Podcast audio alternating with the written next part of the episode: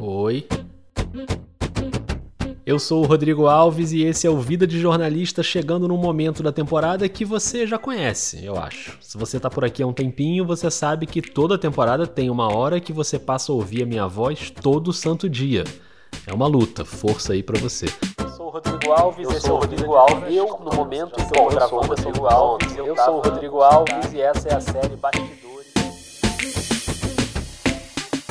Tá começando a já tradicional série de bastidores de podcasts de jornalismo, ou feitos por jornalistas, ou feitos por não jornalistas, mas com uma pegada jornalística. O fato é que se você não ouviu as séries anteriores, vai atrás, porque já teve muito podcast bom passando por aqui e contando um monte de bastidores. Só para você lembrar, ó. Da redação do G1, eu sou Renata Loprete e o assunto hoje é a... Eu sou Gabriela Viana. E esse é o Vozes. Vozes. Vozes. Oi, aqui é Luísa Barbosa e esse é o espaço de sons e histórias do Faxina Podcast. Meu nome é Thiago André e esse aqui é o História Preta. Oi, eu sou Juliana Dantas. E eu, Renan Suquevicius. Chegamos ao décimo terceiro Olá, sejam muito bem-vindos ao Foro de Teresina, o podcast de E aí, pessoal, aqui é Ivan Mizanzuki e antes de começar este episódio... Mamileiros e mamiletes, sejam bem-vindos. Eu sou a Sara Zoubel. Eu sou a Bia Guimarães. Esse é o 37 Graus. Eu sou a Branca Viana e esse é o Praia dos Ossos. Muito bem, então se você quer saber bastidores desses podcasts e de vários outros, procura aí no feed do Vida. A série tá de volta com um mini episódio novo por dia, semana cheia, de segunda a domingo. Eu vou trazer sete podcasts pra gente conhecer melhor, dessa vez com foco nos conteúdos das regiões Norte e Nordeste. Deixa eu ligar meu radinho aqui para ver quem é que tá chegando. Olá, eu sou o Bruno Tadeu e esse é o Afluente, um podcast independente que se propõe a abordar a Amazônia ou uma visão de Brasil a partir dela.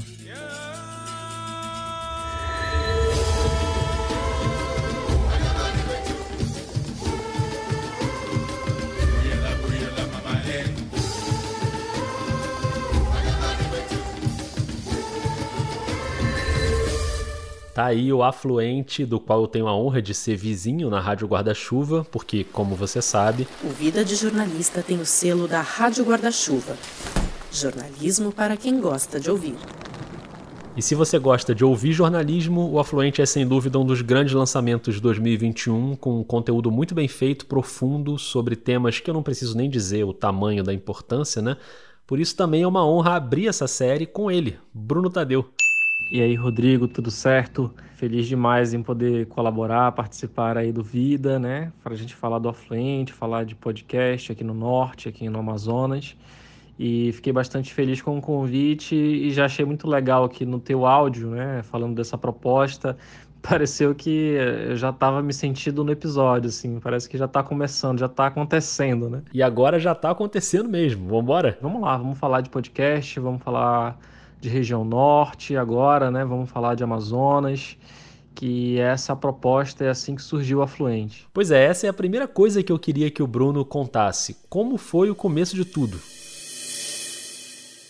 Bem, o Afluente nasceu em maio desse ano, né, no dia 13 de maio, foi lançado o primeiro episódio do podcast, mas pelo menos dois anos atrás ele já vem sendo planejado e já se foi pensado de vários formatos diferentes possíveis. Né? Já se foi pensado como agência de jornalismo, já se foi pensado como é algo mais focado para as produções em texto mesmo. Eu lembro bem do dia que o Bruno anunciou o lançamento do projeto no grupo da Redação Virtual, que é a criação da Joana Soares, que você também já conhece.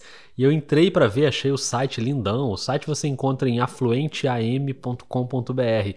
E ali no início o áudio era só uma parte da ideia. Mas acabou que o podcast foi o produto possível e ainda bem que tem dado muito certo, assim, tenho ficado, tô bem satisfeito com tanto com a produção quanto com a repercussão, com o retorno, né? Já no quinto episódio tive a oportunidade de ser chamado pelo pessoal da Rádio Guarda-Chuva, no qual Vida também faz parte. Eu também lembro bem desse dia pro Vida quando Gabriela Maier do Põe na Estante me mandou uma mensagem no WhatsApp dizendo: "Rodrigo, posso te ligar?" Fiquei bem nervoso, mas falei: "Pode". E tá aí a parceria até hoje. E recebi esse convite dessa galera que acabou inspirando né, a criação do Afluente. São todos responsáveis diretos, eu costumo dizer. O próprio Vida tem um episódio aí com você, Rodrigo, que faz, ensina a criação de podcasts. Isso acabou influenciando muito na minha confiança, na minha na possibilidade desse projeto se tornar viável, né? Então eu já deixo aqui meus agradecimentos. Caramba, que demais ouvir isso. Obrigado. E você que está aí escutando e tem vontade de fazer um podcast narrativo, esse episódio que o Bruno citou é o 64 do Vida. Tem um monte de gente dando dicas em todas as etapas da produção. Mas falando em episódio, esse quinto episódio do Afluente, da estreia na Rádio Guarda-Chuva, é um dos meus preferidos. Ouve aí um trechinho. Agora volta a Manaus com um novo destino no interior do Amazonas, o município de Coari. Para chegar lá, nem pensar em carro, só de avião ou barco, em quase 400 quilômetros pelo rio Solimões acima. No nosso caso, o contato foi por WhatsApp mesmo. Mas o que poderia nos atrair até Coari? O petróleo, o gás natural, família política controversa, as peculiaridades ribeirinhas da quinta cidade mais populosa do Amazonas? A atração não falta, mas já te adianto uma licença, ouvinte, para achar a história de hoje bastante inusitada. Quero te apresentar o nosso protagonista do episódio, ou melhor, passo o microfone para ele mesmo fazer isso. Sou um artista pobre, mas de coração nobre. Minha pele é escura e tenho um caráter enorme. Respeitado nas quebradas, onde eu pude associação, espaço jovem, hip hop de Quari. Não aceitei. O episódio conta a história do rapper MC Gliocione, um ótimo personagem e uma ótima pauta. O Afluente é uma, é uma plataforma onde a gente tem a oportunidade de discutir pautas que estão em voga, né? Pautas urgentes, muito sérias, né? Que envolvem a questão ambiental. É, a gente tem tocado nessa tecla em pelo menos três ou quatro episódios. A questão indígena entrou no 13 terceiro. Falamos de fluxo migratório, né, com os nossos vizinhos venezuelanos, que tem uma, uma passagem importante aqui pelo Amazonas. Falamos até de esportes, né? Falamos de Olimpíadas, né? Da representatividade do, da região norte. Lá no começo, na Antuérpia, foram 21 representantes na estreia brasileira. Hoje, em Tóquio, são 302 competidores na delegação. E o detalhe é que só três deles nasceram no norte, o que é um pouco menos de 1% do total. Sempre tento fazer essa ponte, né? Apesar de estar no Amazonas, é muito oportuno é, ter a oportunidade de conversar com colegas jornalistas, com especialistas das, dos outros estados da Amazônia Legal. Foi o que aconteceu no episódio sobre segurança pública, né, onde a gente pôde, pôde mapear né, a, o crime, né, o narcotráfico, as facções criminosas e poder reunir tudo isso e contar numa história, né, numa, numa temática tão sensível. No Brasil real e desigual, a violência sempre foi reconhecida, só que muito pouco discutida. A segurança pública, muito presente na retórica eleitoreira, passa longe de um debate na busca pelo aperfeiçoamento. Em geral, não há planejamento, nem metas, muito menos integração. Em regiões complexas como a Amazônia, a rota do tráfico e as condições de atuação das facções criminosas ditam as estatísticas, sobretudo as que envolvem mortes violentas intencionais. E o projeto vai seguindo em frente com é, muito esforço, muito sacrifício, né? Pois é, para botar um projeto dessa qualidade no ar, é só o Bruno fazendo. Praticamente só eu, né? Eventualmente o Eduardo Leão, é, que é um parceiro que está morando agora nos Estados Unidos, ele tem, ele é um estudante, né? Um pesquisador e tem acesso a muitas informações, então ele colabora com alguns episódios históricos, né? E é isso, é assim que é feito o Afluente. Mas rola uma ajuda familiar aí também, né? É bom registrar. Eu tenho um apoio muito importante da minha esposa, né? É, é, importante mencionar que ele nasce, o projeto nasce depois, seis ou cinco meses depois de eu deixar um trabalho como assessor de imprensa, né? Aquele velho drama do jornalista que é assessor de imprensa e tá infeliz, quer ir para a rua, quer ser repórter.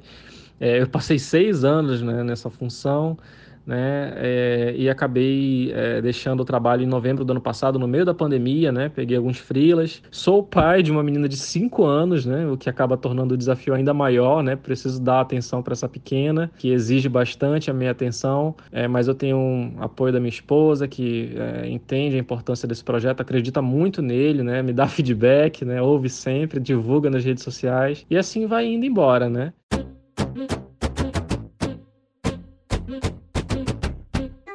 Maravilha, Bruno. Mas agora eu quero que você conte pra gente o que ninguém vê, o que ninguém ouve, que é o bastidor da produção. Como é que você grava, como é que é a estrutura. Bem, é. E quando começa com bem é porque o negócio é na raça. A produção do Afluente é a forma mais caseira possível e imaginável. Não falei? Sabe, eu não tenho nem sequer um, um microfone de podcaster, né? Aquele que fica ali na mesa. É, não tem uma sala acolchoada, não tem um estúdio em que eu vou me desloco para ir gravar, nada disso, né? As conversas acontecem aqui pelo Zap. Eu acho que essa é a, a, maior realidade, né, dos podcasters no Brasil, né, principalmente jornalísticos, né. Essa conversa aqui, inclusive, o Bruno mandou tudo pelo áudio do WhatsApp.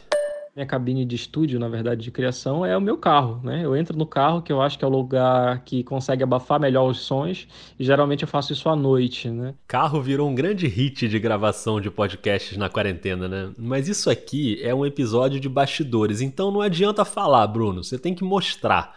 Pois é, eu tive a cara de pau de pedir pro Bruno mostrar pra gente como é o momento da gravação dentro do carro. E ele topou.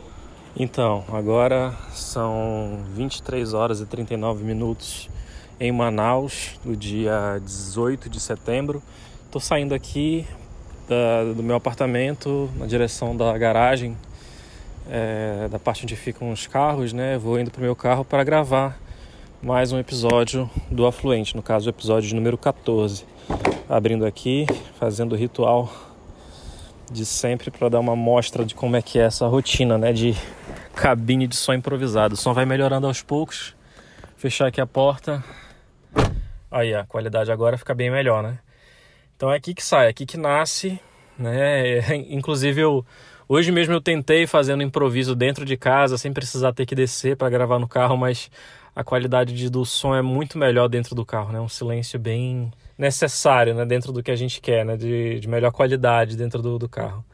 E é isso, é assim que nasce o episódio do Afluente, assim. É, a experiência é essa aqui. Legal demais, bastidores na veia. Essa gravação, como ele disse, foi pro episódio 14, que tá indo ao ar no mesmo dia desse episódio do Vida. Segunda-feira é dia de Afluente. E como sempre, o Bruno tem conseguido chegar em personagens muito interessantes, mesmo com essas limitações aí de gravar no carro, gravar à distância. Mas ele já entrevistou, por exemplo, um indígena que vive no Vale do Javari. É o indígena da etnia Maiuruna, numa região em que mais tem povos isolados, né? E que é de difícil contato no extremo oeste do Brasil, ali na fronteira com o Peru. O ISA estima que há aproximadamente 700 mil pessoas vivendo nessas terras hoje. Uma delas é Pepe Duno Maioruna, da etnia Maioruna, que mora na terra indígena do Vale do Javari, na extensão territorial do município de Atalaia do Norte, no Amazonas, fronteira com o Peru. Aqui na região do Vale do Javari, terra demarcada, né, e estão mais de povo matiz, povo Mairuna, povo Curina, povo Canamari, Marubo e Curubo, sem contato, né? Do Vale do Javari. Consegui conversar com a ex-presidente do IBAMA para uma pauta importante sobre grilagem, sobre as leis que estão avançando no Congresso, que são bastante ameaçadoras né, para o nosso meio ambiente, principalmente aqui falando de Amazônia. É, consegui alguns retornos muito importantes ao longo dessa jornada que só enriqueceram assim um trabalho, né? E o resultado tá aí, um episódio melhor que o outro, jornalismo de primeiríssima qualidade direto do Amazonas. E é isso, é assim que é feito o Afluente. Estamos na luta, né? E com as ferramentas que nós temos, e sem mais. Eu acho que é isso. Falei até demais. Imagina, Bruno. Obrigado demais por você ter topado dividir com a gente um pouco do seu trabalho para abrir essa série aqui com os bastidores dos podcasts de jornalismo. Obrigadão, viu, cara? Um prazer participar. Um abraço.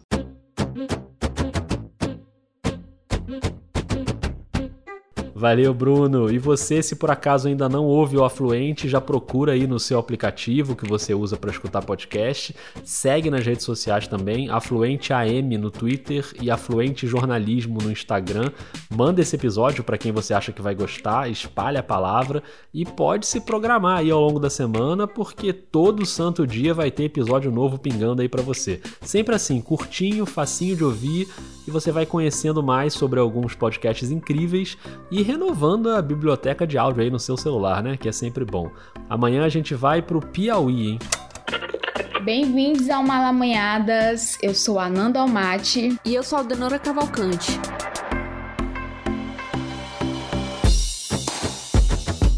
Já estou curiosíssimo para saber mais sobre o Malamanhadas, que inclusive é um dos articuladores da rede nordestina de podcast. A gente vai saber um pouco mais sobre isso também. Obrigado a você que ouviu, um beijo, um abraço e até amanhã.